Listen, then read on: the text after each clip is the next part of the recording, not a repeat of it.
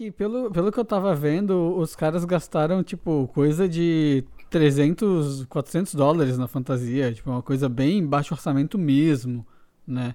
Sim. É, sim. E, e tu viu que agora, esse ano, o Tigrão entrou em domínio público e aí eles vão fazer a sequência com o Tigrão.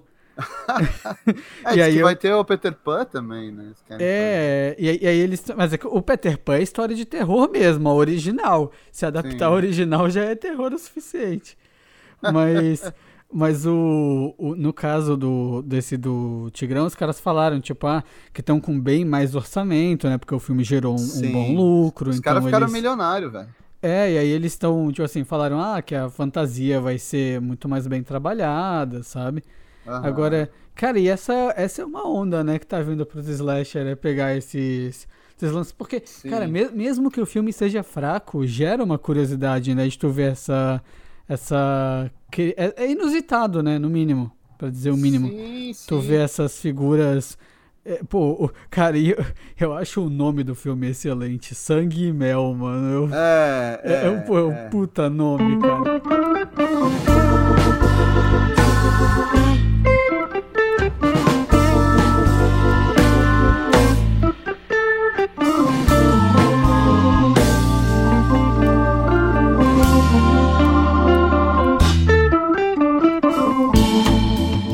Saudações a todos! Está começando mais um Cult Lab Podcast.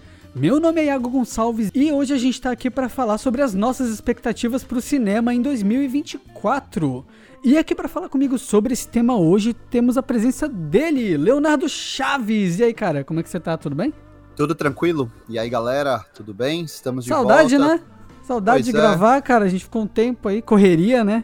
É, fazia tempo que a gente não gravava. Esse é o nosso primeiro episódio, 2024. É. Feliz ano novo aí pra todo mundo. que a gente tenha um 2024 muito tranquilo, com ótimos filmes, ótimas séries, muito entretenimento, muita arte. Que é isso que torna a vida mais suportável, né? Certo. Mas antes, claro, da gente começar a dar as nossas dicas e dar uma repassada aí no calendário para 2024, vou pedir para o pessoal nos seguir no nosso Instagram. Temos ali o cultlab.podcast, que é o nosso perfil no Instagram, onde a gente costuma postar ali algumas informações sobre os nossos episódios. A gente também dá um feedback ali para o pessoal que curte o nosso conteúdo. E claro, vou pedir para vocês é, nos seguirem aí nos, nas principais plataformas. A gente está no Spotify, estamos também no Deezer, no Google Podcast, no Apple e estamos também no Amazon Music. É sempre muito importante que você que está nos escutando, que curte o nosso conteúdo, gosta aí dos nossos dossiês, dos nossos bate-papos sobre cinema e série, games, que compartilhe esse conteúdo. É muito fácil, é só você clicar ali na na sua plataforma ali no, no seu smartphone mesmo e compartilhar no grupo de WhatsApp da família, dos amigos, mandar para o marido, para a esposa, para a namorada, para o namorado, para ficante.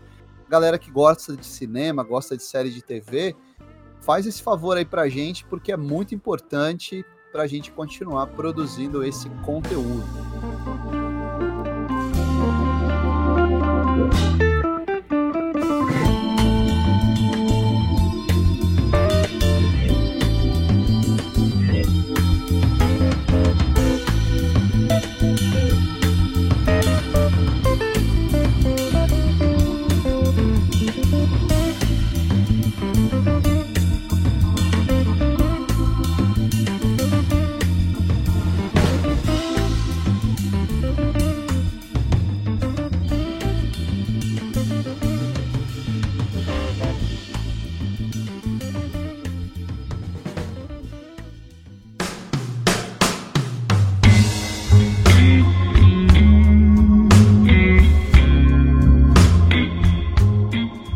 Então, Leonardo, 2023 foi um ano marcado por um evento muito específico no mundo da produção cinematográfica, que foi a greve dos roteiristas, o que empurrou muitos filmes de 2023 para 2024, certo?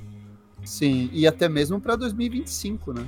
É, A gente tinha produções que estavam certas, que, que iam estrear já em 2024, mas foram empurradas para 2025, ou às vezes até adiadas por, por mais tempo. em razão tanto da greve dos roteiristas em Hollywood, quanto da greve de atores, né? Isso é. atingiu não apenas as produções para cinema, mas também as séries e filmes que são produzidas diretamente para streaming.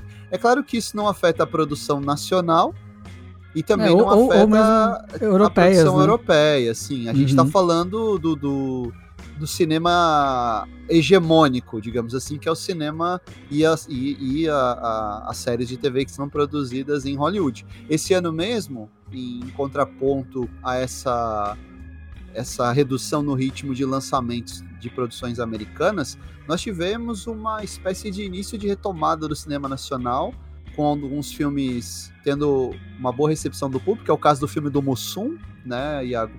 Que já Não, tá, do vampirinho lá? Não, o filme do Não. Mussum. O filme do Mussum. Ah, viajei. Não do Rassum. É, do eu tô... Mussum. foi, foi a dislexia foda agora. Não, o filme do Rassum também é, representa esse cinema nacional, foi lançado direto na Netflix. O filme uhum. do Mussum foi premiado em Gramado, teve uma boa trajetória nos cinemas. Ganhou o Kikito. Tivemos agora, final do ano, o lançamento da cinebiografia dos Mamonas Assassinas.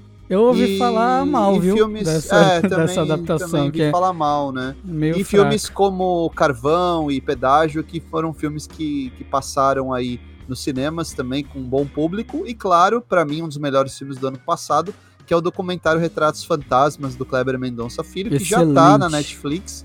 Grande filme, um dos grandes filmes do, de 2023 mostrando é, toda dá, a força um do cinema quentinho, nacional. Né? Dá um quentinho no coração ver o, o Retratos Fantasmas. É, recomendo eu bastante. Não, é, eu não vivi a época do cinema de rua e mesmo assim eu consegui me sentir, tipo, nossa, que saudade disso que eu não vivi, sabe?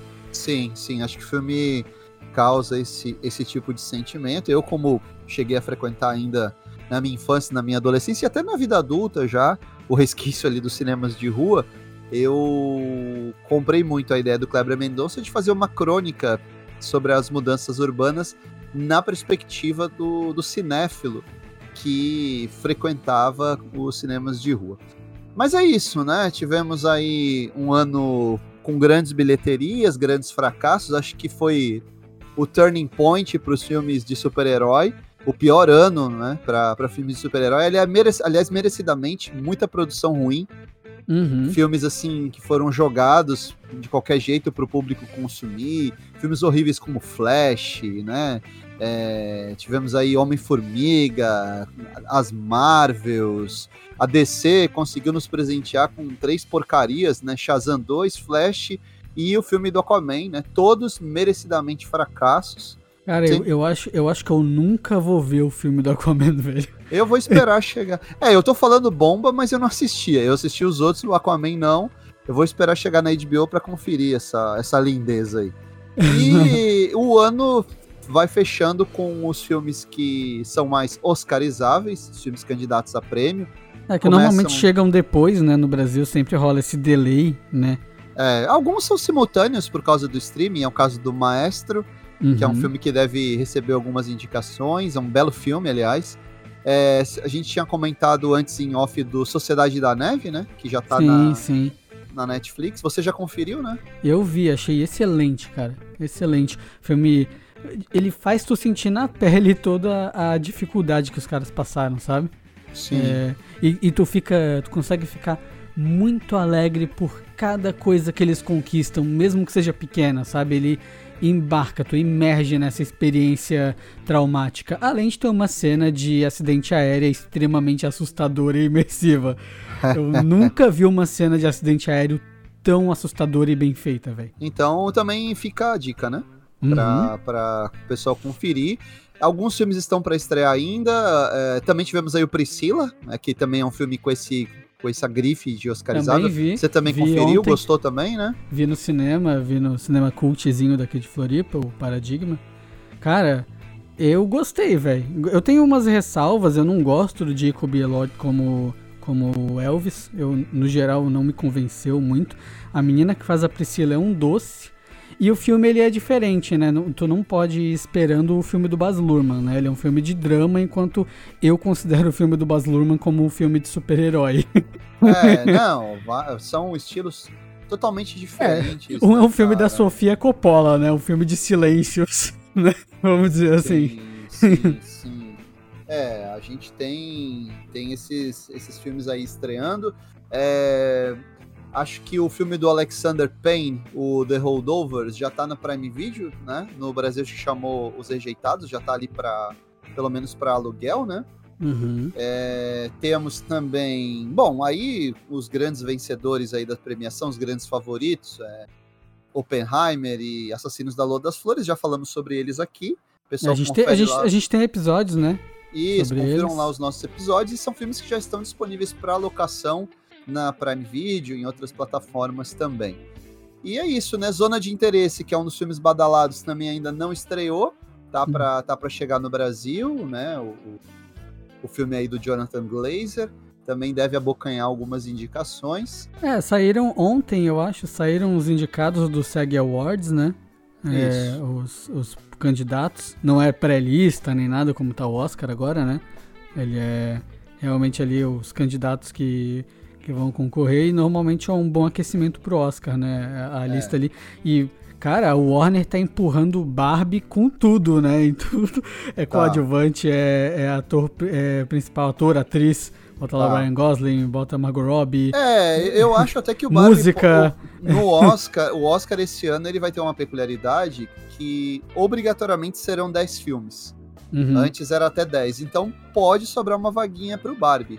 Né? Então, Uhum. além aí dos outros filmes que obviamente vão ser indicados, como Oppenheimer, Zona de Interesse, é, Assassinos da Lua das Flores, The Holdovers, eu acho que sobra uma vaguinha pro, pro Barbie, sim.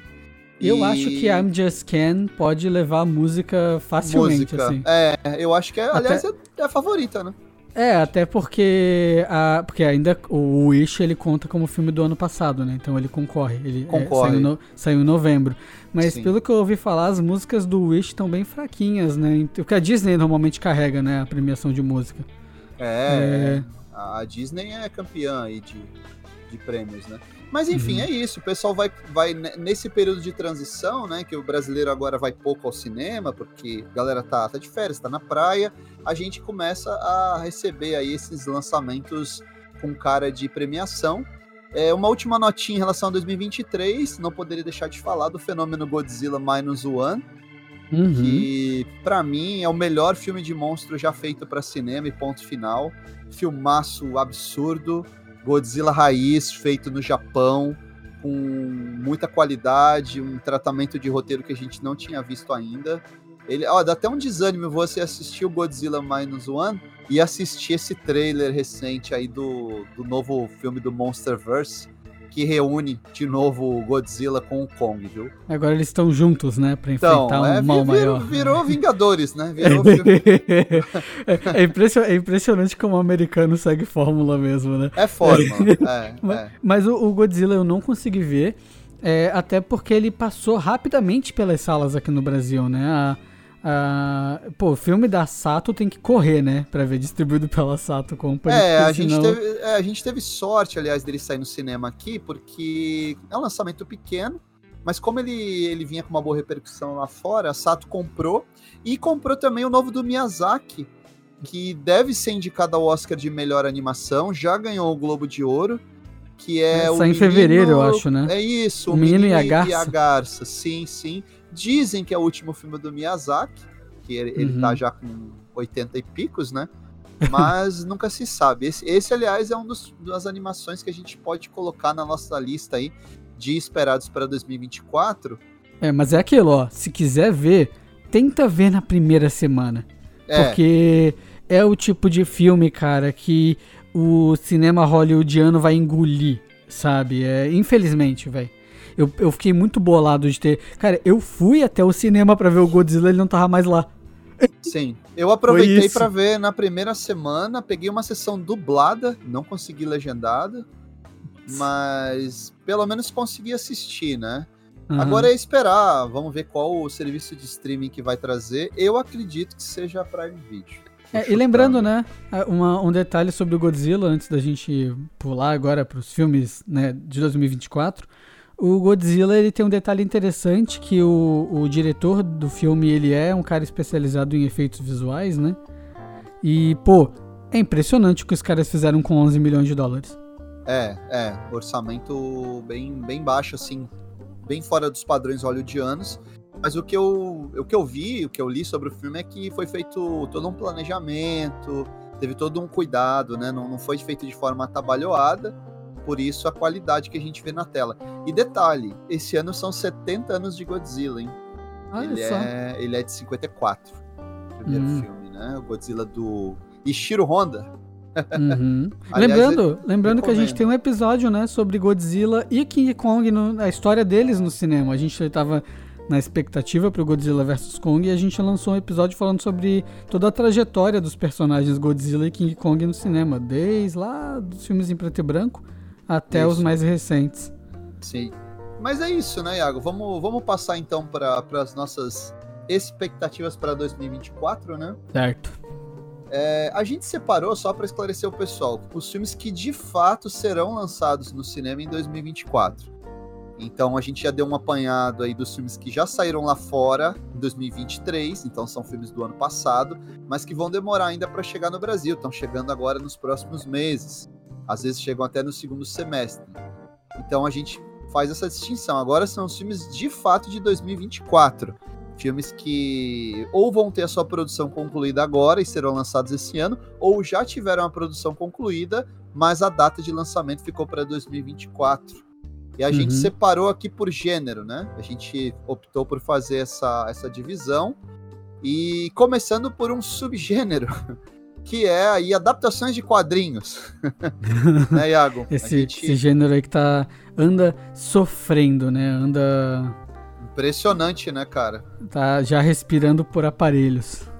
Caramba, os caras conseguiram desgastar a fórmula, é, conseguiram fazer o público ficar enjoado mesmo de filmes. É, Eu acho Que- assim como eu acho que assim como o western, agora eu acho que é tentar subverter, né? É, É, como como The Boys faz, por exemplo, mas fazer algo assim no cinema, sabe?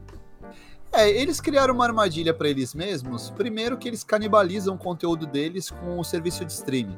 Não, e eles É. canibalizam às vezes com o próprio conteúdo. Cara, a, D- a DC, ela fez isso, mano. Ela canibalizou dois lançamentos, um ao mesmo tempo que o outro esse ano. Eu não lembro quais eram que saíram ao mesmo tempo. É, foi o, Mas- o Flash e logo depois saiu o Besouro Azul, né? É isso, o, aí o Flash canibalizou o Besouro Azul. Tipo assim, o Besouro Azul saiu, e aí, tipo, co- coisa de duas semanas depois, eu acho que saiu o Flash, alguma coisa assim, e canibalizou o público. Não, não, que- o Flash foi Não? antes. Foi Flash antes? Foi antes. Ah, Foi. então é isso. Então é o Na contrário. verdade foi né? Shazam, Flash e depois Besouro Azul. Não, o problema é o seguinte, além dos filmes serem medíocres, com personagens que o pessoal tá pouco se lixando vendo no cinema, Nossa, cara, Besouro Azul é um lixo, mano. então, é... tu não viu, né? Eu eu vi, eu vi. Ah, É, tu eu- viu? É, sabe qual é o problema? Ele é. Ele não é nem que ele é ruim, ele é medíocre. É você é, é re- reciclando várias situações de outros filmes. É uma Ah, mistura mano, de eu achei, eu achei caricato, mano. Não, o, fi- o filme que de fato me irritou foi o Flash. Esse filme eu fui ver no cinema e eu saí irritado. De tão ruim. Esses outros aí eu vi assim, né? Tá, beleza. Perdi aqui uma horinha e meia, uma hora e quarenta da minha vida, né? Uhum. Mas então, eles canibalizam com o streaming e eles desgastam os filmes com um excesso de repetição de fórmula. E claro, com o desleixo. Por exemplo, vamos pegar Marvels, que foi, lança- Uhum. foi lançado ano passado. Marvels é simplesmente a continuação de um filme que rendeu mais de um bilhão. Uhum. O que, que é pra você fazer? Vou fazer uma produção caprichada, vamos dar um tom épico pro filme, vamos fazer um trailer decente. Não, fizeram uma história whatever, colocaram ali um monte de piadinha, um negócio totalmente descartável, o filme afundou. Aquaman já também é a continuação de um filme E é James Wan, hein? Exato, o filme rendeu mais de um bilhão, eles lançam também de um jeito totalmente descuidado, tipo, pra, pra se, se ver livre logo desse universo DC que acabou, né? Que, que Uhum. agora a gente vai ter o reboot. A gente já falou sobre isso num episódio aqui. E o público não é trouxa, né, cara? O público sente É. isso e o público não vai prestigiar. Então, assim, ó, esse ano vai ser o ano que a gente vai confirmar de fato se o público tá cansado ou se existe uma sobrevida pra esses filmes aí. É, lembrando, gente- né? Esse ano o MCU ele tá, ele deu uma desacelerada, né? Vai lançar menos filmes do que Só ultimamente. um filme, um filme que é Deadpool 3, que assim mesmo não é um projeto original do MCU, é um projeto que vem da Fox. Então, isso já é um sintoma de que a, a Disney e a Marvel a, a, ligaram ali o sinal amarelo e falaram: opa, vamos rever tudo. Então, os próximos filmes a gente espera que eles tenham mais, mais cuidado. Então, tem Deadpool 3, que é um filme que sai em julho. E esse aí a gente quer assistir, né? Eu tô, tô ansioso para ver a volta do Hugh Jackman como Wolverine. Ver aí a. Parece que vai ter uma série de participações especiais, né? Até e porque é agora a... dá para misturar tudo, né? Exato. É... E dá para sacanear de verdade as coisas da Marvel. espero que eles não. Que eles não. É, digamos assim, diminuam o impacto que o filme tem, né? Porque o filme é absurdo, né? Os Deadpools. É, é violento, é um filme é, com palavrão. Eu, eu, eu, não espero que a Disney pegue e fale, ah, veja bem, porque a gente quer atingir um público mais amplo, sabe? O não, problema é o diretor, né? Uhum. O diretor dessa vez é o Sean Levy, que é um diretor whatever, assim, que faz aqueles filmecos lá com. É. Ele fez aquele Free Guy.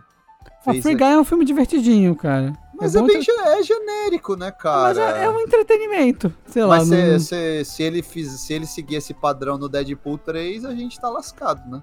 É, Vai ter um de fato. genérico ali, né? Lembrando é. que o primeiro é do Tim Miller, o segundo uhum. é do David Leitch, né, que é. é. um baita diretor de ação, e agora a gente tem o Shaw Levy.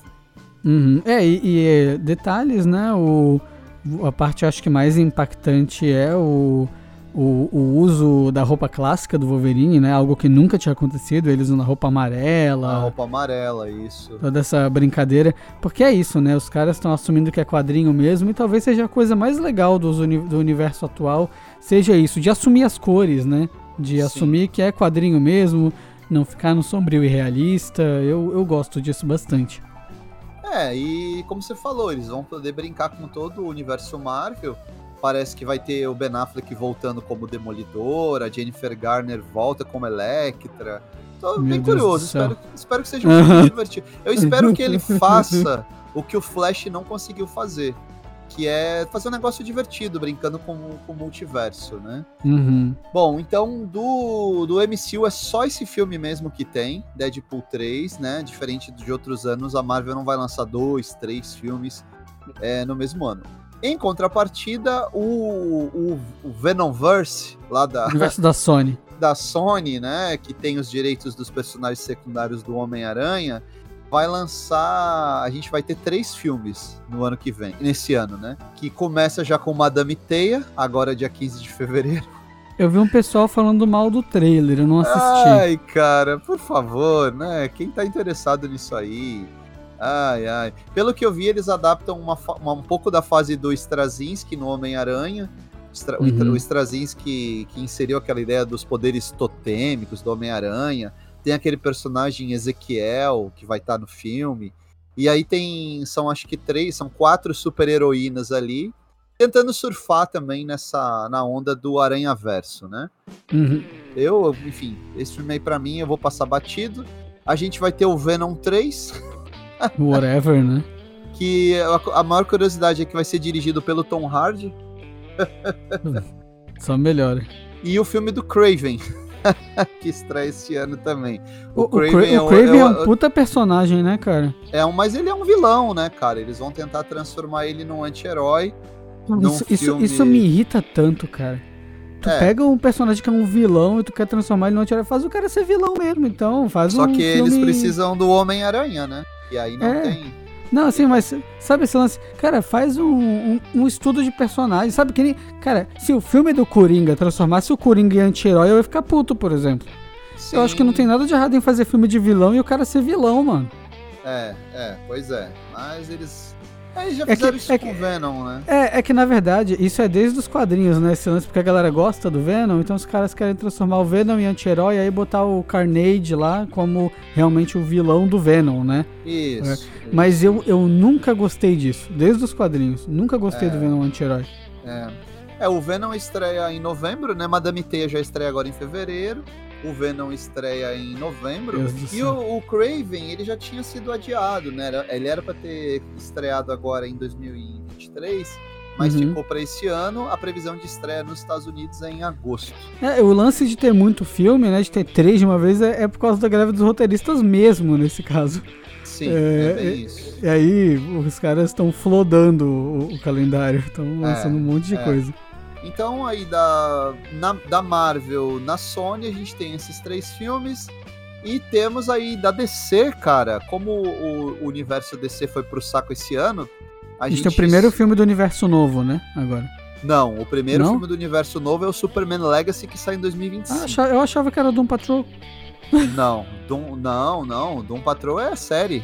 Não. Ah, é série? Eu achava não. que era filme, viajei. Não, não, não. o primeiro filme do universo novo é Superman Legacy, do James Gunn, ah. que estreia ano que vem. Nossa, Esse eu tô desligado aí... de super-herói mesmo. É, é, não perde nada, né? Mas a DC, para mim, mas a DC esse ano lança aquele que para mim é um dos filmes mais esperados para mim, que eu quero ver no cinema, que é o Coringa 2. O Joker, o palhaço. É, estreia em outubro. É de novo a, a direção do Todd Phillips. Uhum. E com a Lady Gaga como Arlequina, né, cara? Acho que todo mundo quer ver a Lady Gaga como Arlequina. É, e lembrando que é um filme musical, né? Pelo então, que estão falando. curioso, aí. né, para saber o que, que eles vão fazer com essa história de filme musical do Coringa, né? É, depois do Meninas Malvadas, né? É. Por que não? é, então é isso aí. O Coringa estreia em outubro. O filme tá, tá quase pronto. Acho que as filmagens principais já foram encerradas. Eles devem liberar um trailer agora aí já nos próximos meses. E a divulgação ela deve seguir a mesma linha da divulgação do filme anterior, que fez um trailer um é trailerzinho e é isso. Né? E o filme, lembrando que o primeiro Coringa é um sucesso absurdo, mais de um bilhão de dólares de bilheteria. Para um filme, filme para maior de 18, né? Ganhou o Oscar de melhor ator, ganhou o Oscar de melhor trilha sonora, ganhou o Festival de Veneza, ganhou uhum. o Leão de Ouro, não é pouca coisa, é um dos grandes sucessos da DC na Warner, só que ele não inaugura o universo novo. Ele já deve vir, inclusive, com aquele selinho, né, de túnel do tempo, né? É, e, e, inclusive ele nem faz parte do universo DC no geral, né? Ele é uma coisa Não, própria. É, é túnel do tempo, é, é. é, é como que a gente chama lá? É, é, Ai, como é que vai ser o nome do selo, cara? Que é igual ao dos quadrinhos. No Brasil se traduzia como túnel do tempo. É que nem aquele selo novo da Marvel que Echo tá dentro, por exemplo, não é? Sim, aquele selo coisas, que é coisas mais adultas. Que é, né? é, ah, vamos experimentar, se der certo a gente assume. É meio isso, né? É que nem o, o, o Miles Morales, sei lá, essas coisas. É. É, é isso aí. Mas de super-herói, adaptação de quadrinhos é isso, e tá bom, né, cara? Tá bom de, de adaptação Pô, de super-herói. E, e, assim, né? É, assim, não tem nada a ver com, com cinema e tal, mas da DC a gente tem também a série do Pinguim, né? Que sai esse é, ano. É, deve sair e, esse ano e, na, na HBO. É. é, e que é uma parada também adulta, né? De super-herói. É. que é no universo Batman, né? Mas aí é. Cara, isso é muito maluco, né? Aí é outro universo Batman, não tem nada a ver com Coringa. É isso o deve... universo do Matt Reeves. É, é isso. isso. isso deve ser tão confuso para quem não acompanha de perto. Cara, eu acho que o, o, público em geral não tá muito dando muita bola para isso, não, cara. O pessoal quer assistir um bom filme. Uhum. Então, às vezes, de repente, o cara até pode pensar, tá, mas esse Batman vai ter aquele Coringa do Joaquim Phoenix. Mas em geral, o público prestigia são os bons filmes e filmes que têm, assim, uma estratégia de divulgação e lançamento é, competente. Né? Uhum. Né? Então, é, é, é, isso que aconteceu com o primeiro Coringa e eu acho que vai acontecer com esse Coringa 2. Certo. Muito bem. Cara, também vamos ter aí várias continuações esse ano o que já é comum há muito tempo em Hollywood, né? Novos capítulos de franquia, sequências, spin-offs. E eu acho que o de maior destaque, acho que é o que você está esperando mais, e eu também, é a segunda parte de Duna, né? É, cara, Duna. Duna é fantástico, velho. Eu é. gostei muito. Trilha, fotografia, ah, o Timothée Chalamet, eu acho que ele tá bem no papel de Paul Atreides. Eu adoro a Zendaya. Véi, para mim, esse filme tem tudo para dar certo, cara. E Duna tem o Dunaverse, né? Que, cara, é. os caras vão ter Duna para sempre, mano. Pra Depende, né? É Depende se esse filme fizer sucesso. Ele ah, já foi sim. adiado, lembrando que o filme era para ter saído agora final do ano. Uhum. Mas eles preferiram adiar em razão da greve e ele chega já em fevereiro. Eu acho que uhum. é o uhum. primeiro grande lançamento do ano. Vale a pena ver no cinema. A gente é fã do livro, né? Eu gosto muito da obra do Frank Herbert. E uhum. se der uhum. certo esse filme, tiver uma boa bilheteria, eles vão dar continuidade, vão fazer lá o, Messias de Duna, Herdeiros de Duna, vão, uhum. vão dar uma sequência aí. É, e, e, lembrando, né, que o, esse segundo filme, ele adapta a segunda metade do primeiro livro. Isso. Não é, é, é ele, eles dividiram, né, o primeiro livro em dois filmes. Exato, é. agora vários personagens vão aparecer. É, tem lá o personagem do Austin Butler, né, que é, digamos assim, o vilão. Uhum. Temos a personagem da Florence Pugh também, que vai aparecer. Cara, que, que elenco, né, velho? É, o elenco é demais, né, cara? demais. Vai ter o retorno do Javier Bardem também, né? Uhum. É, enfim, é, é, é Denis Villeneuve, Duna, eu acho que tem tudo para ser um dos grandes filmes do ano. Sim. Bom, temos aí como continuação também o novo Caça-Fantasmas. Ah, que ele é o. Como é que é? Alguma coisa da neve, o nome? Esqueci. É, Frozen é. Kingdom, né? Uhum, é o Reino, reino Congelado, é. É, é um, é, é um é mashup é... aí com a Disney, Frozen. é, é, a continuação daquele Beyond lá, né? O, é Afterlife. Afterlife, isso que é o do, da galera jovem, né? Os, sim, o, sim. Como é que é? O Stranger Things do Caça-Fantasmas, né? A criançada caçando fantasma. É, então, eu gosto muito do Afterlife. Eu acho que do, dos, do, desse, dessas tentativas de reboot, continuação de sucesso dos anos 80, é uma das melhores, porque é um filme que tem muito coração envolvido, tem muita emoção na dose certa. É, sei lá, diferente, por exemplo, do último Indiana Jones, que é um lixo, assim, que o cara fica tentando emular o Spielberg, mas é tudo muito artificial, muito mal feito. Esse filme você sente de fato a emoção, o cuidado. Ele é um filme que ele entrega o que ele te promete, que é nostalgia e diversão. E uhum. eles é interessante que eles optaram agora por, por um outro caminho. Eles vão de fato fazer uma continuação com uma aventura totalmente nova, com personagens novos, né, com uma nova ameaça. É, retornam aí o Paul Rudd, o Finn Wolfhard, que é lá do, do Stranger Things, né? Uhum. O Dan Aykroyd está de volta, Bill Murray já até aparece no trailer. Então, assim, eu não achei o trailer particularmente empolgante, mas Vou, vou ver como é que vai estar o meu espírito na época, de repente até confiro esse filme no cinema.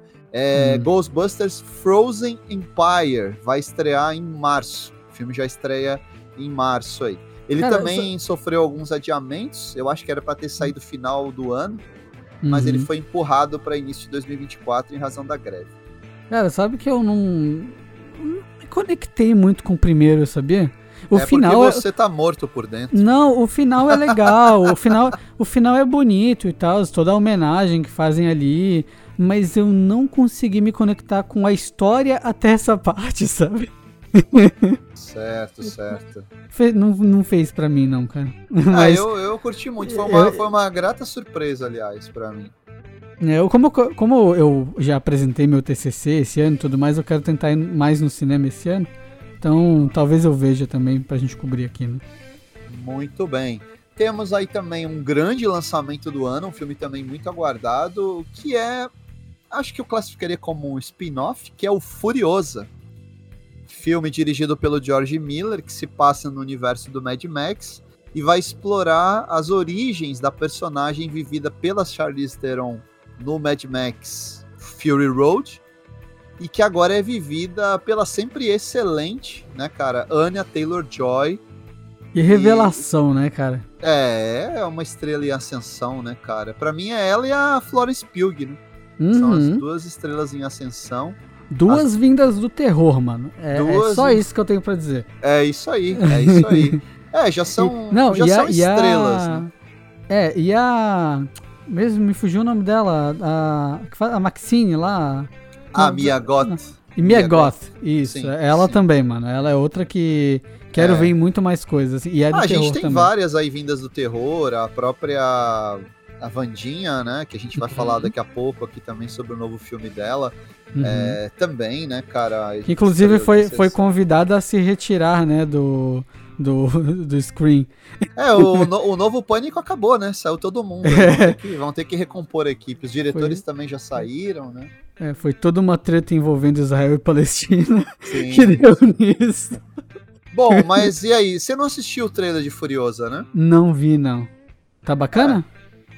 Cara, olha, não me empolguei muito, não, sabe? Mas hum. é o hum. George Miller, é, é Max. Se ele fizer um pouquinho do que ele fez no filme anterior, acho que a gente vai ter um, um grande lançamento, né? Tem eu, o... acho, eu, eu, acho que sendo o George, o George Miller dirigindo, não o whatever, tipo, ah, faz esse prequel aí, sabe? Isso, isso. Já é algo que dá um pouco mais de confiança, né? É, é exato, exato. Como é, é o diretor dos outros quatro filmes, né, cara? É um diretor uhum. talentoso, um cara que, que sabe filmar ação, é um cara que tem muita energia filmando. E tem uma curiosidade que tem o Chris Hemsworth como vilão. Ele tá Olha todo só. maquiado, até tá meio irreconhecível, né? Uhum. E, enfim, é o filme que estreia em maio, já ali, pegando ali já é, quase na, na, na, na alta temporada aí de filmes. Outro filme que estreia em maio, também é uma continuação, é O Reino do Planeta dos Macacos. Ah, mano, esse eu quero muito ver, velho. É, então, é... você tá ansioso por esse aí? Eu tô, mano, porque ele, eles parecem agora tá querendo puxar uma ligação com o clássico, né? É, hum. é, porque o filme, o segundo filme dessa série nova já dá a entender certas ligações. A gente tem foguete saindo lá, tem a, a doença, né, que extingue a humanidade. É, então dá uma justificativa, né, para não ser tanto tempo depois, né, que o foguete cai na Terra de volta, né? Spoiler alert de um filme de 30 anos atrás. É, mas, é, então eu acho que eles podem ter uma história bem interessante para contar ali, mesmo que o arco do terceiro filme já encerre, né, ali a história do Caesar e tudo mais. É. Eu não acho, eu não acho que é algo que encerre a proposta Planeta dos Macacos, sabe? Eu tô é. animado para ver. Talvez venha aí uma nova trilogia, se esse filme der certo. Eles Talvez fazem... eles façam um remake, né, do, do clássico e... É, eles, eu, eu, foi, eles já tinham feito um remake, aquele do Tim Burton, Sim. Né, ali nos anos 2000, não deu muito certo, e a trilogia, que tem os dois filmes dirigidos pelo Matt Reeves, eu acho muito boa. Sim. Gosto especialmente do último, acho um filmaço mesmo. Vamos ver, vamos ver o que, que, que, que vai dar aí, né? O filme estreia em maio, é um dos grandes lançamentos aí da da, da temporada. É uma produção Disney, né? Porque é Fox. Ah, é verdade. É, é. Então deve, deve, no streaming deve entrar no Star Plus, eu imagino. Exato, exato. É, temos aí também uma continuação bastante aguardada, porque é a continuação de um filme de 1988, que é Beetlejuice 2. hum. O filme estreia em setembro, cara. Cara, eu vou te falar uma coisa. O filme pode ser excelente. Eu acho que ele tem tudo para ser um fracasso de bilheteria. Então, eu, não, eu, eu, não sei se Beetlejuice tem, tem força, mano, pra. Só se a véia arada for toda ver, mano. Porque é uma é, série que ela ficou é. tanto tempo em off que ela não tá no, no inconsciente coletivo. Talvez, claro, a qualidade do filme pode variar e tudo mais, no boca a boca, a galera gostar e tal. Mas eu acho que esse é o filme mais próximo de ser o Indiana Jones desse ano, sabe? É, que é essa concordo. coisa que não, tá, que não tá no inconsciente coletivo, sabe? É, não é uma marca que foi sendo reforçada ao longo das décadas. A gente teve o primeiro filme, que olha, eu vi no cinema em 1988 e gostei muito, eu me lembro que vi duas vezes no cinema, eu adoro, é um dos melhores filmes do Tim Burton para mim. É a primeira parceria entre o Burton e o Michael Keaton. Uhum. Só que a continua... É, depois ele teve uma animação é, que também era bem divertida. E essa continuação demorou muito a sair. Imagina, né, cara? São 36 anos após o, o primeiro filme. É difícil né? você exigir do público que tenha uma, uma memória, né, que vá prestigiar uhum. esse filme. Mas, de novo, tudo vai depender da estratégia de lançamento da Warner. Volta todo mundo, né? Volta a Catherine O'Hara, volta o Winona Sim. Ryder, volta o Michael Keaton. Quer dizer, todo mundo entre aspas. Alec Baldwin e Dina Davis estão fora. E temos aí a adição da Dina Ortega, que faz a filha da Winona Ryder, né? Da Lydia. É, e, é então, sempre assim, lá, né? Ela. Sempre nos. É, nos, a Gina, Ortega. No, nos rolês interessantes. É, já tinha é, trabalhado com o Tim Burton na é, série da Vandinha. É, produtor dela é bom, viu? É, parabéns, o, o, agente dela. O agente dela só coloca ela nas boas, né, cara? É. E... Mas assim, vamos ver, né, cara? Vai depender também. Do... Vandi... Não tem trailer, não tem nada ainda. É, Vandinha que é assim, né? O Tim Burton passou lá e falou: é isso aí, né, gente? Sabe? Segue aí, pessoal. Sabe? O Tim Burton foi lá uma vez por mês pra ver o que os caras estavam então, fazendo. Então, esse, esse é o problema da, do Beetlejuice 2, né? Porque Tim Burton faz tempo que tá fora de forma, né, cara? Porra. Quanto tempo que ele não entrega um filme de fato excelente? Bastante, Pô, né? Eu acho que desde o Alice ele não entrega um filme excelente. Quer dizer, tem o do cachorrinho, que é legal. Que é, é eu acho que é o último grande filme dele, Frank é, Winnie. É, eu acho que talvez ali depois do Alice através do espelho, que eu acho que é 2016, ele Mas não, não é dele esse aí. Ah, esse não é? é só produzido, ah, é, não é Ah, dele. viajei, viajei. Então, é, eu acho que, bem, aí depois é o que o Dumbo? É, ele Ou fez tô esquecendo Dumbo, alguma coisa? Fez, ele faz muito projeto pra Disney, né, cara? Que ele empresta o prestígio dele e um certo estilo para filmes que são pasteurizados, né, cara? É, ele, ele é aquele cara. O Dumbo ele... é o último filme dele, 2019. É, ele é aquele cara que é assim, eu tava. Eu vi. É, há uns dois anos atrás, eu vi o making off completo de como treinar o seu dragão. Ali, seis horas de making off, passando por cada etapa da produção do filme. O Sim. filme tá lá escrito, produzido por Steven Spielberg, tá escrito, né? Como a maioria dos filmes da DreamWorks, né? Sim. Cara, o cara só foi lá assistir a versão final e falou: ah, top! Muito ah. bonito o filme, pessoal. Sabe? É, é. Eu tenho certeza que foi isso que o Tim Burton fez com Vandinha, mano. É, é ele só, só emprestou o nome dele ali pro projeto, né? Mas uhum. assim, ó, vamos ver, né, cara? Tamo, tamo curioso, tomara que seja um filme legal. Tomara, tomara. Boas. Assim, mas é aquilo que eu falei. Mesmo que seja um filme excelente, eu acho que ele tem uma, uma barreira aí que ele tem que tentar superar, sabe? Tem que Sim. ser um marketing muito bom, velho é. conseguir. Tem que ser, sei lá, uma boa conexão com rede social, TikTok, tem que virar meme, alguma coisa assim, sabe? Sim. É, esse filme ele precisa de muita força na publicidade, cara, para dar certo, eu acho. É, porque uma coisa que ficou claro esse ano pra gente, assim, claríssimo, claríssimo, em definitivo, é que tá cada vez mais difícil levar o público em massa pro cinema. Cada vez é. mais difícil. É, você tem um ou outro grande fenômeno de bilheteria, mas o restante são filmes que filmes que são muito caros, principalmente, eles acabam naufragando porque eles não conseguem ter retorno. O uhum. público uhum. tá optando muito por ficar em casa, quer assistir as suas séries ali no streaming, só sai de casa para ir para o cinema quando ele se sente de fato motivado, seja por uma campanha de marketing, seja pela qualidade do filme, pela repercussão do filme. Então, assim, tá, os estúdios, eu acho que nunca teve tão como é que eu vou dizer, tão nebuloso para os estúdios o capturar o gosto do público, né? Uhum. Tem, é, tem, que ser esse evento Barbie, né? É, exato. Barbie acertou desde o início no marketing, né, cara? É, tem, tem, que ser, tem que ser essa coisa que ela vira algo algo cultural para além do filme. É o que ah, é vestir rosa, sabe? Tem exato. que ser esse, esse lance que é fora da tela também, algo algo que impacta as pessoas de alguma isso, forma, isso. alguma coisa estética forte. Não sei se tu, não sei se tu viu, mas por exemplo, o na sessão, nas sessões, nos eventos de imprensa do Meninas Malvadas, eles tentaram emular um Barbie ali, falando pro uhum. pessoal ir de rosa e não sei o que. Regina George, né, e todo esse filme que tem Sim. esse aspecto ali, né? De ser. Faz sentido, né? Com o filme, sim, basicamente. Sim. Mas eles tentaram emular algo nesse sentido, pelo menos na, nas sessões de imprensa, mas mesmo assim. Não, não eu acho que é um. É. É. Pô, é, como é que é pode, né? Menina, meninas malvadas, eu não tô vendo ninguém falando sobre. Ah, Impressionante. Mas é, né, eu acho que também o pessoal não tem muito interesse, não. E até uhum. se a uhum. gente pegar o cinema nacional, os grandes sucessos do cinema nacional, eles são filmes que é, eles capturam também um certo sentimento, uma certa propensão a dedicar atenção àquele conteúdo. Era o que uhum. acontecia, uhum. por exemplo, com os filmes do Paulo Gustavo, que eram uhum. muito sucesso, em razão deles já ser um comediante muito conhecido na TV, dele fazer um humor que é muito apropriado ao gosto em geral das pessoas que consomem televisão.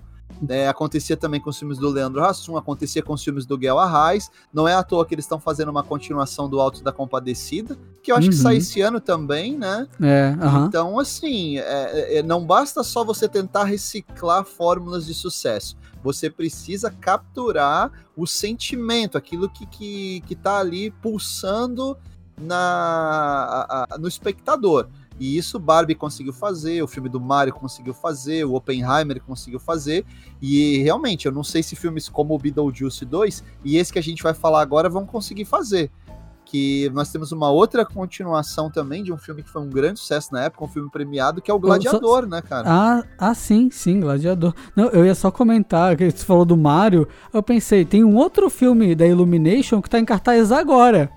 O Grande Patos. Que, cara, a, a, diferença, né, do impacto é só, é só isso. Você falou, me deu essa, esse, essa memória. Tipo, tem o filme da Illumination agora no cinema.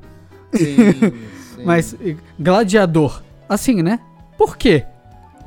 Cara, não, tem sentido, né? Fazer uma, uma continuação desse filme, um filme que tu, terminou tão bem, né? Tu, tu sente que filmes filmes históricos eles estão tendo algum históricos entre aspas, né? Mas filmes com essa temática estão tendo alguma, alguma repercussão interessante?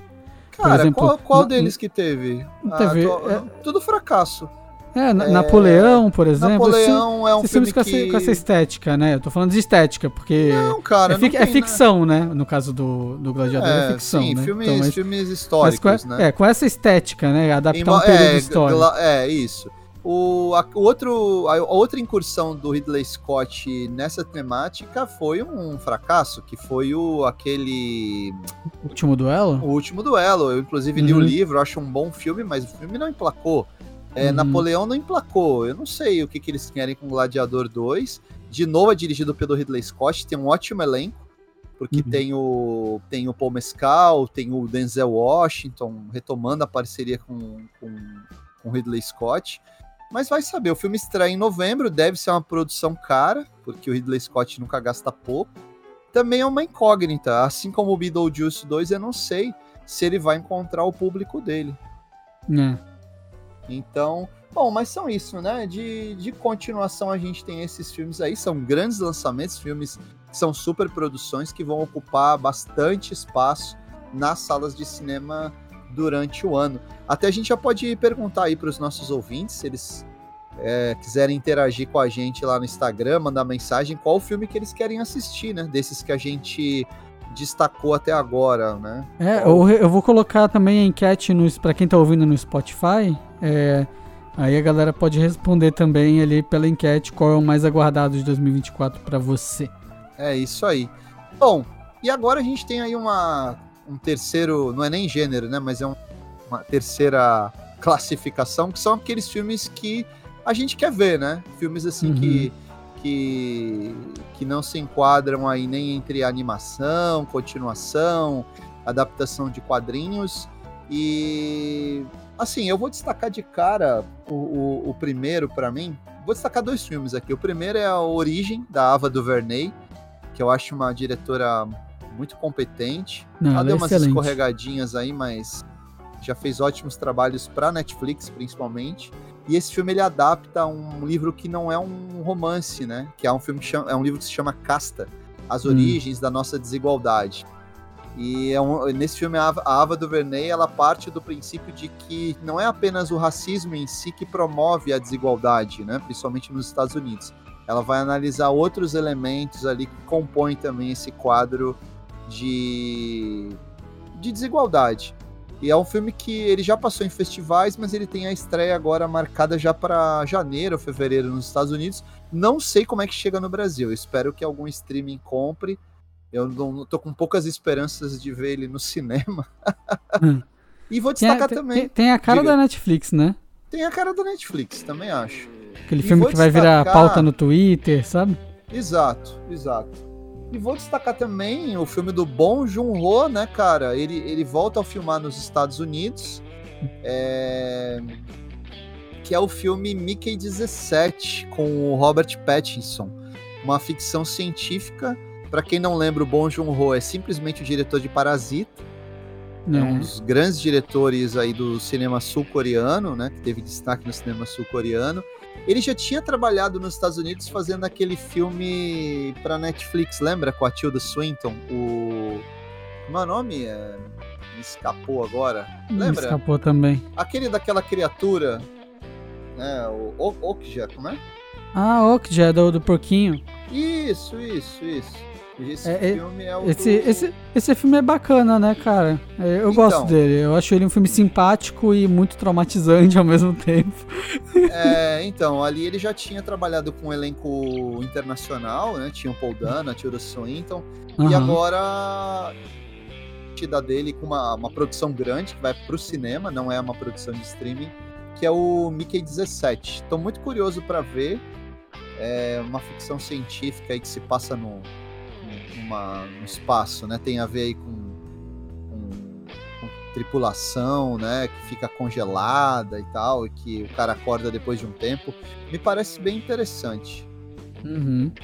E aí, é. Iago, o que, que você quer ver esse ano aí? Esse ano eu quero muito ver Pobres Criaturas. Muito mesmo, esse filme que, que faz uma versão moderna da, da história do, do Frankenstein, né? Do monstro de Frankenstein mas sendo uma mulher e trazendo várias questões é, sobre a nossa sociedade. Um filme que parece uma, uma, uma reflexão mesmo, né? Sobre como a nossa sociedade se posiciona em relação a vários tópicos talvez ácidos, né?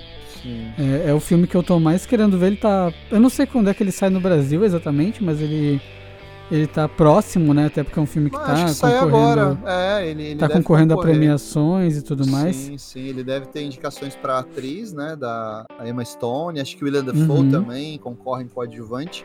Uhum. É do uhum. Yorgos Lanthimos, para quem não sim. sabe, ele já trabalhou com a Emma Stone naquele A, a Favorita. Ah, um belo sim. filme. É, que e o filme deu o Oscar para Olivia Colman, melhor atriz. Uhum. E um filme que eu, é, e um filme que eu tô querendo muito ver é o do Miyazaki, né? Opa! É, o do temos que ver, o, né? o Menino e a Garça, que já saiu há um tempo, né, lá fora. É, concorreu a várias premiações e tal, mas aqui no Brasil, como sempre, talvez o Torrent saia antes. mas esse eu quero ver muito no cinema, cara. Mas é que nem quando sai um filme da Disney, né? Que sempre a gente passa por isso, né?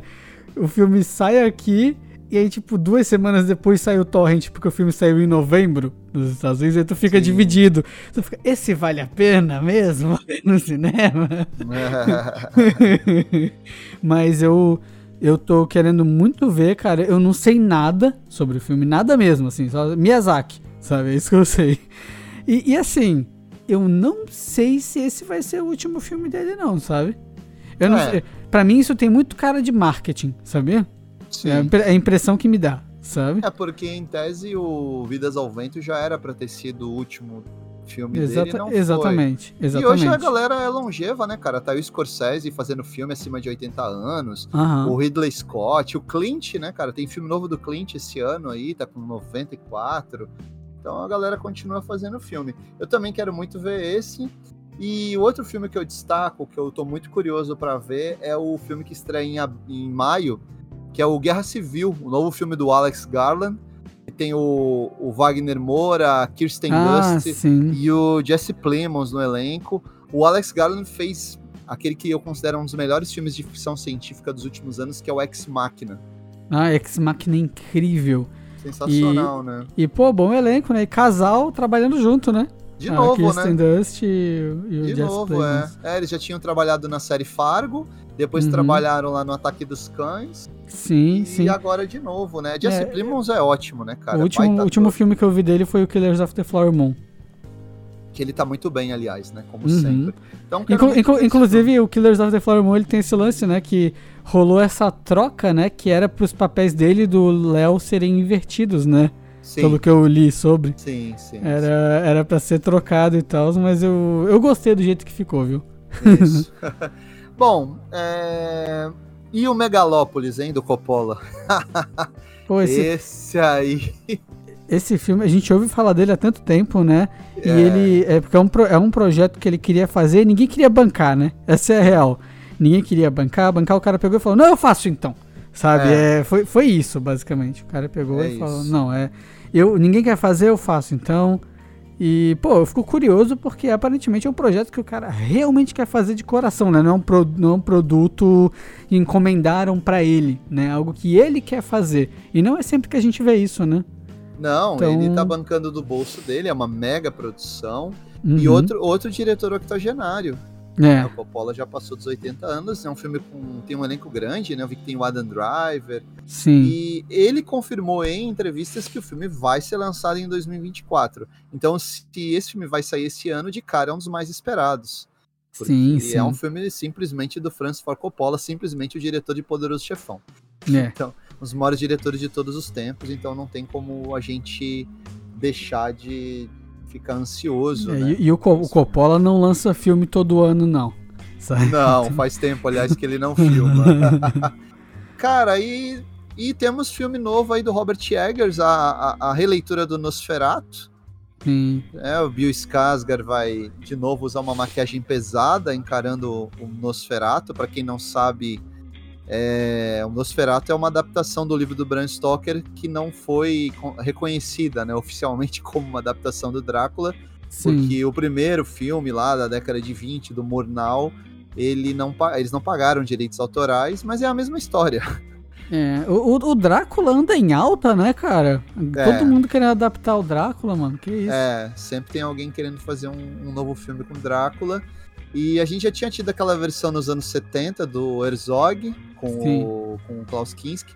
E agora temos essa versão do, do Robert Eggers, que é um ótimo diretor. A gente curte muito o trabalho dele aqui, né? Uhum. Gravamos já sobre ele com, quando fizemos lá o nosso review do Homem do Norte. Uhum. E agora ele volta aí com esse filme que. Vamos ver o que ele vai fazer, né, cara? Vamos ver se ele vai fazer uma, uma adaptação totalmente. Uma, uma, uma refilmagem totalmente fiel ou se ele vai fazer uma releitura. É, e do jeito que o Robert Eggers pega pesado nos filmes, né? A gente tem como ter boas expectativas de ver algo um pouco mais sombrio mesmo, um pouco mais pesado, não essa, não essa coisa tipo. É que às vezes fazem, né? De é, não querer fazer um filme pesadão do, do Drácula, né? Mesmo. É, eu acho pra- que ele, ele vai pegar pesado. Até, até porque o cara tá pegando o Nosferatu, né? Que é a versão mais monstruosa do Drácula mesmo, né? Não é o Drácula charmosão, né? Exato, Então, exato. Então É, tem expectativas. o Bill Skarsgård concorrendo aí com o Doug Jones para saber quem é o novo homem das mil faces, né? É. Ele que já fez o Pennywise na adaptação do It, agora faz o, o, o Nosferatu. É, tô É. muito curioso, né? Sempre curto os filmes do Robert Eggers. Cara, animação, né? Ficou faltando falar das animações aí esse ano. É... Vou deixar Temos Patos, você. já falei do Patos. Não, pato, pa- Patos eu passo. Vamos ter meu, meu malvado favorito 4, né? Esse É, esse eu passo. Kung Fu, Kung Fu Panda 4. Ah, esse eu quero ver, viu? Esse eu Mas quero você vai ver. ver no cinema? É, não sei. Então, eu, eu acho que é assim, né? O desejo do espectador hoje em dia a gente divide o seguinte: você vai ver no cinema ou você quer ver e vai esperar sair no streaming? exato, exato. É, É. porque assim, o Kung Fu Panda 4, ele se propõe a realmente é, a fechar certos arcos, porque o 3 ele já é bem definitivo sobre fechamento de arcos em relação à à história do, do Poe, né? Exato. Mas, mas aí o 4, aparentemente agora, o cara vai virar o mestre espiritual do Vale da Paz ali, vai tomar o lugar daquela tartaruguinha lá do primeiro filme, sabe? Sim. e vai ter um, um- uma aprendiz. Então ele vai passar o manto adiante. Eu, eu achei isso ousado como proposta, sabe? Aham. Porque, querendo ou não, tu tá tirando o protagonismo do teu protagonista. Vamos dizer assim, ele vai dividir o protagonismo com outras pessoas, com outro personagem. E o que, que vai ser disso? Me, me lembra um pouco a ideia de Carros 3, sabe? Essa ideia de, de o cara passar, passar o, o conhecimento adiante e a dificuldade de tu ser alguém, um professor, né? Tu conseguir passar esse conhecimento. Então eu gosto dessa proposta. A personagem nova, que agora não sei o nome, tá com um design bem interessante. É uma, uma, uma lobinha, não sei bem o que ela é, um chacalzinho. aham. E bem, Kung Fu Panda sempre tem cenas de ação muito boas. Não sei se tu concorda comigo. Ah, eu gosto É. muito. Acho Pô, muito a- divertido. Aquela cena de fuga de- da prisão lá do primeiro filme do Tai Lung, pra mim, é uma das melhores cenas de ação do cinema. Sensacional. É sensacional. muito do caralho aquela cena. É, então, é um filme que.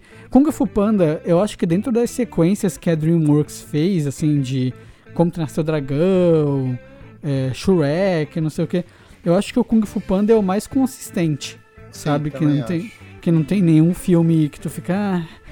O Shrek era consistente até o Shrek 3 e 4, né? Era. É, é. E, o, e o Como Treinar Seu Dragão, aí, aí me odeiem, porque eu não gosto das sequências no geral. Não Sim. gosto nem do 2 nem do 3, acho ruim.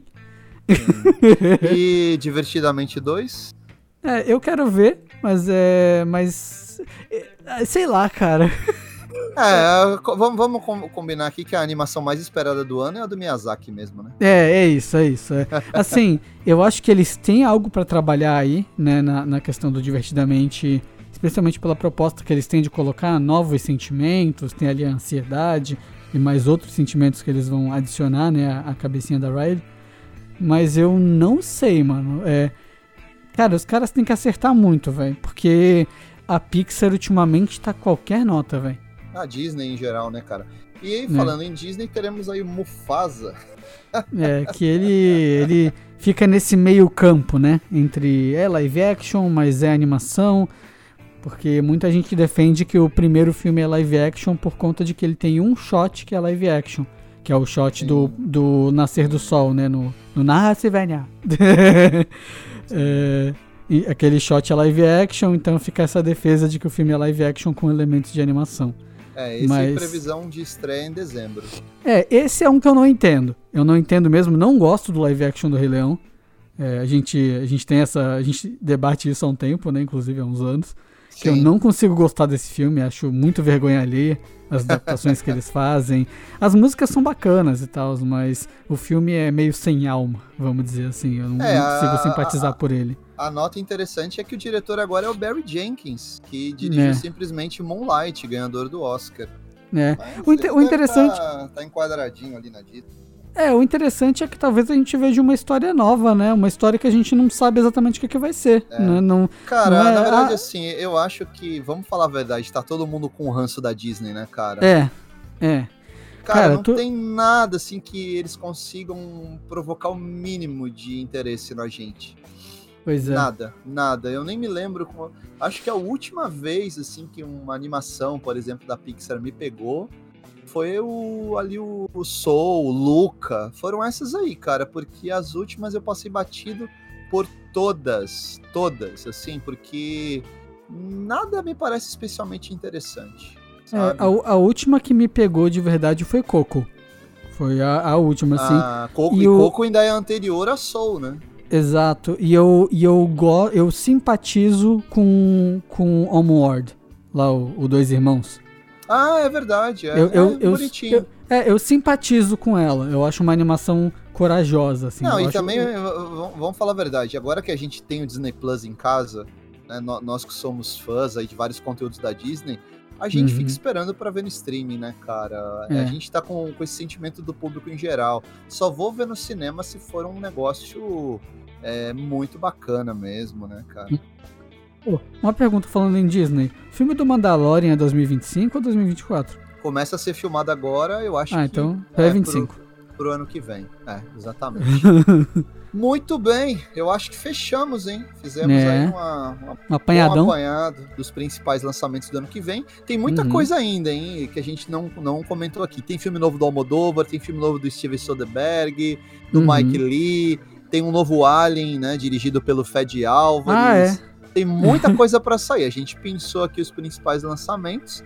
Tomara, né, cara? surpresas, né? Tem as surpresas, surpresas também. É, sempre tem. A gente. Especialmente no terror, né?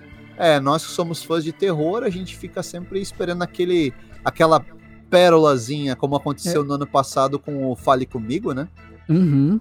E... É, ou, ou mesmo no universo do sci-fi pra TV. Isso. Saca? É Isso. que tem tido filmes excelentes ultimamente. Sim, sim, exatamente. Bom, fechamos então. Reitero aí pro pessoal que está nos ouvindo, compartilhe o nosso conteúdo. Estamos ali nos principais principais plataformas, estamos no Spotify, no Google, no Deezer, no Apple Podcast, estamos também lá no Amazon Music. Não esqueçam de nos seguir e compartilhar esse conteúdo. E claro, dá o feedback aí pra gente, né, pessoal? Qual é o filme que vocês mais aguardam para assistir no cinema esse ano. Não, e também qual filme que vocês querem que a gente cubra, né? É, o que, que vocês têm interesse em ouvir a gente comentando aqui sobre? É nossa opinião. Aí. Exatamente. Então é isso, pessoal. Até semana que vem. Abraço.